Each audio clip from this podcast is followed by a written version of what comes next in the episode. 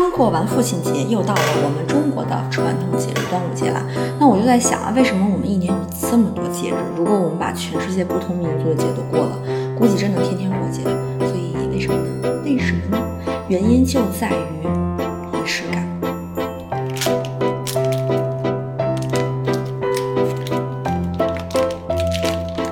Hello，大家好呀，我是不喜欢凑热闹，但喜欢看别人凑热闹的店长王瑞，一个心理学入坑十年的幽默心理咨询师，这里是安慰剂心理小店，一家心理学变成一种生活方式的地方。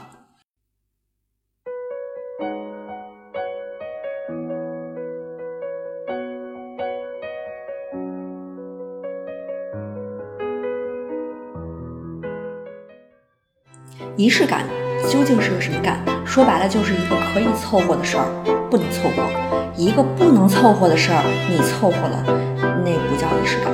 比如你每天晚上刷了牙才能睡觉，这个就不是仪式感。但是呢，你在国际爱牙日这天掐着点儿整整刷了两分钟牙，不多也不少，这就是仪式感。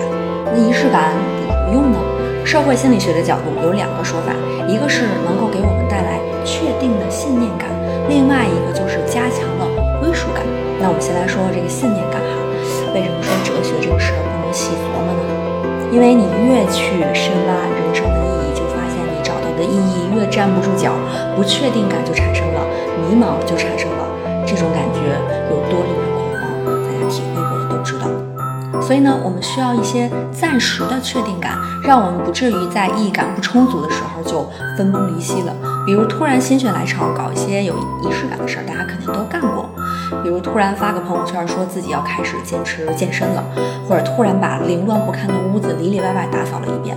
那这些事儿呢，可能都是三分钟热度，但是没有坚持下来没关系。你体验过那短暂的稳定感之后，你会对接下来的生活多了一丢丢的信念。那这点信念就足够你继续过依旧迷茫的生活。那节日更是这样了。我们莫名其妙要在今天这个叫端午节的日子里吃一吃可能不那么好吃的粽子，你也在吃粽子，他也在吃粽子，哎，大家都在吃粽子，那么无厘头的确定感就又多了一些。